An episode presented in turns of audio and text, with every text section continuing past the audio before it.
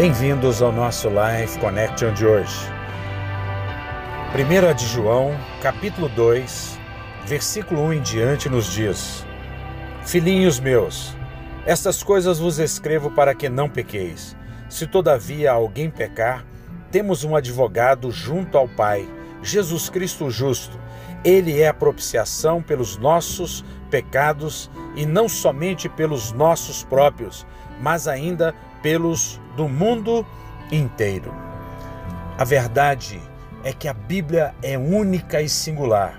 Ela apresenta um Deus amoroso, ela apresenta um Deus que se importa com seus filhos, um Deus que nós podemos chamar de Abba Pai, papaizinho, nós podemos chamar de querido, de amado. Nós temos a liberdade de falar com ele.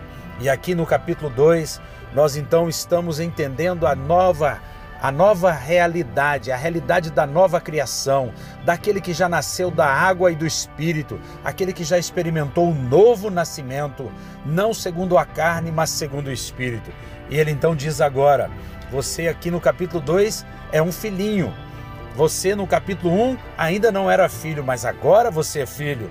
E aí então ele escreve: Olha, vocês são filhos, e como filhos, não usem a liberdade para pecar para errar o alvo. Ele diz: Mas pode ser, e é fato que acontece, que vocês vão pecar, vão falhar, vão errar o alvo, mas vocês têm o Paráclito. O advogado aqui é Paráclito, e na verdade. Eh, a gente fica preocupado com esse texto porque fica parecendo que estamos falando da lei, mas nós não estamos falando da lei. Advogado lida com a lei, eu sou advogado, eu sei como é isso.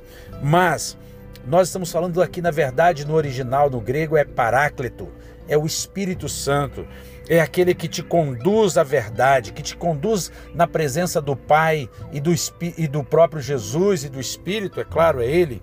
E também nós temos aqui que Ele, Jesus, fez a propiciação, ele se apropriou, ele levou sobre ele todos os nossos pecados. E aqui, quando fala do mundo inteiro, ele diz aqui é cosmos, é todo o cosmos. Então o sacrifício de Jesus é suficiente para salvar todo aquele que nele crê.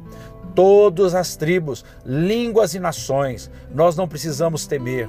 Nós temos aquele que nos salvou, aquele que morreu e ressuscitou, e eis que vive para sempre. Que você viva na presença de Jesus e que você experimente a vida. A vida está nele no grego é zoe, zoe aionós, a vida eterna do grego, que você então viva pela vida que Jesus Cristo te deu. Um beijo grande no coração. Até o nosso próximo encontro. Fiquem com Deus.